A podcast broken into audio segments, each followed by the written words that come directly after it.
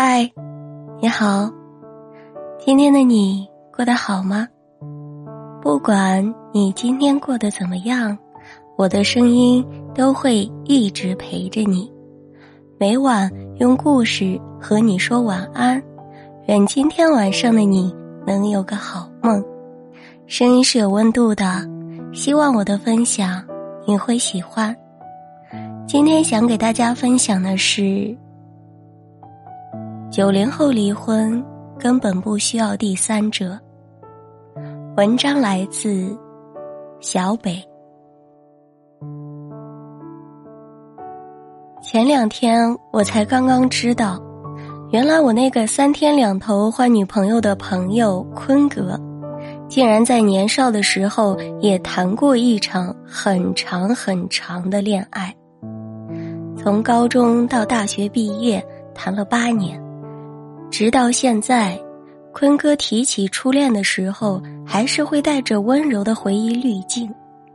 他说：“那曾是他自己爱过最深的姑娘，以后也不会忘了她。”我以为怀着如此深的遗憾，坤哥和初恋分手必然是因为什么无可奈何的现实因素，没想到他告诉我的就是。没有爱情的感觉了，变成亲情了。我当时忍不住想翻个大白眼的冲动。坤哥给我打了个比喻，他说：“你有关系比较好的表哥吗？”我点了点头。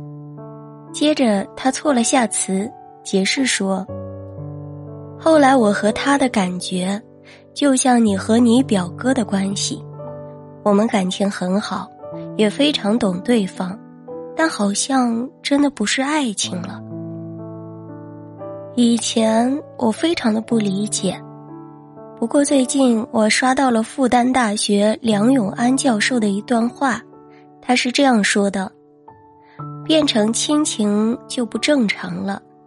有的人准备离婚了，在过渡时期里面，经常会说，我们就像一家人一样。”爱情像河流，不像一个湖；亲情才像湖水，很可靠，也很温馨。或许撇去自己对他始乱终弃行为的鄙夷，我当时没有看到的是那句辩解背后的无奈吧。或许有的人会说，爱情总会变成亲情的。我们父母那一辈儿不就是把日子过得好好的吗？或许有的人会说，爱情总会变成亲情的。我们父母那一辈不就好好的把日子过到了最后吗？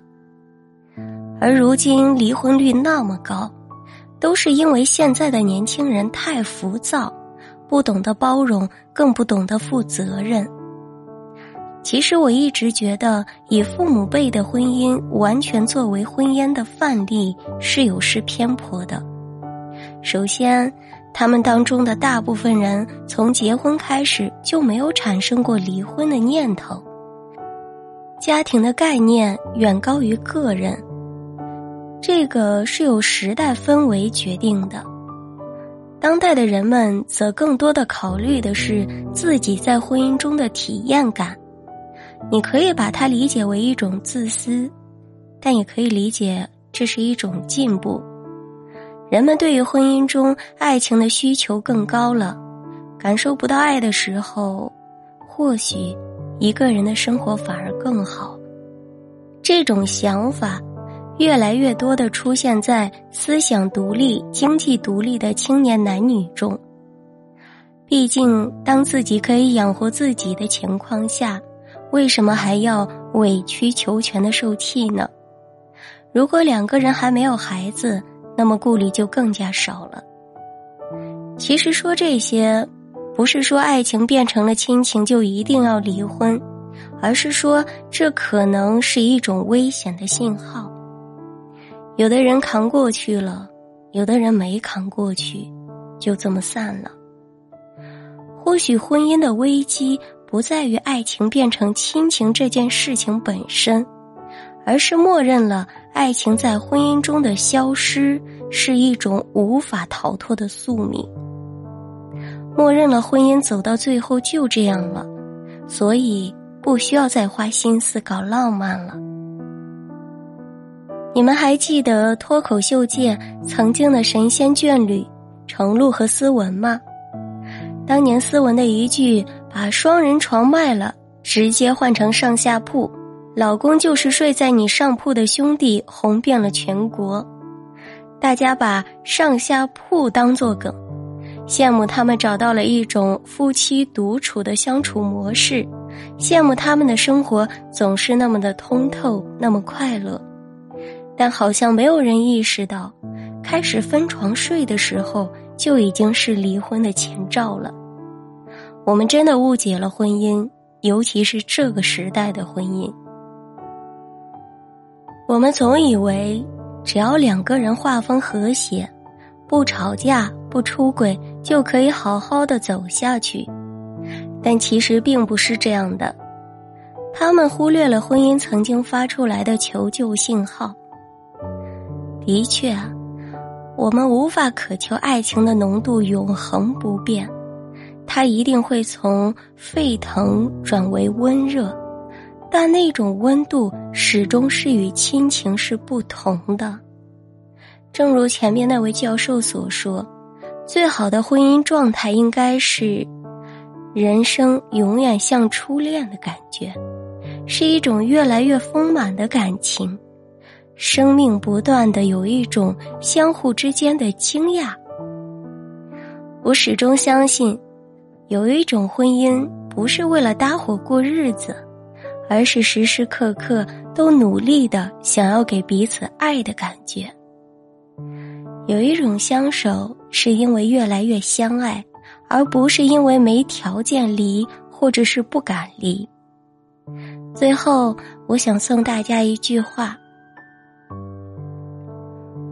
只要我们心中还有爱，我们就会幸福。幸福就在当初的承诺里。也在今后的柴米油盐里。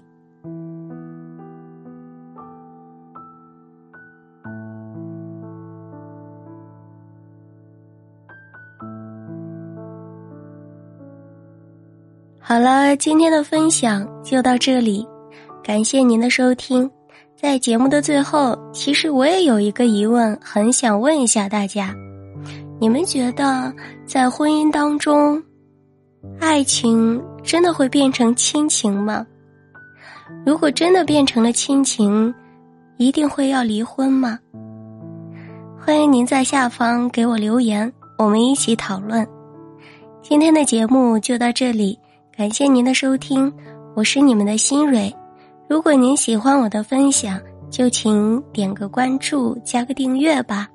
我们下期不见不散。我在武汉和你说晚安。